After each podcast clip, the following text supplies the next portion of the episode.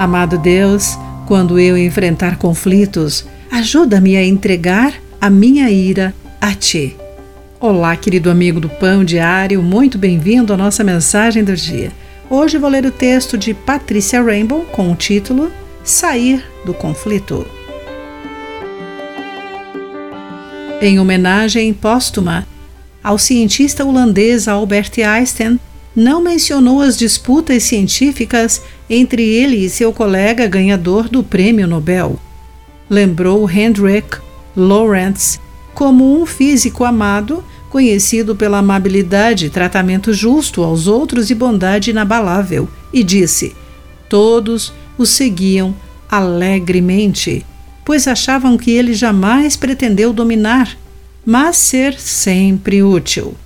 Mesmo antes do fim da Primeira Guerra Mundial, dedicou-se à reconciliação e inspirou os cientistas a deixarem seus preconceitos políticos de lado e a trabalharem juntos.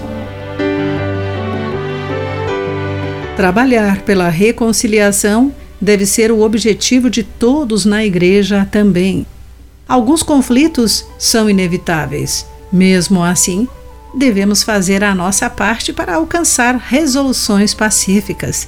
Paulo escreveu: Acalmem a ira antes que o sol se ponha. Efésios capítulo 4, versículo 26. Para crescer juntos, ele aconselhou: evitem o linguajar sujo e insultante.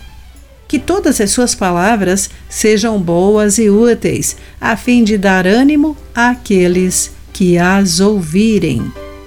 E ainda, livrem-se de toda a amargura, raiva, ira, das palavras ásperas e de calúnia e de todo tipo de maldade. Sejam bondosos e tenham compaixão uns dos outros, perdoando-se como Deus os perdoou em Cristo. A resolução do conflito, sempre que possível, ajuda a construir a Igreja de Deus e dessa maneira honramos ao Senhor. Querido amigo, para honrar a Deus e a sua Igreja, qual conflito você deve relevar? Pense nisso. Aqui foi Clarice Fogaça com a mensagem do dia.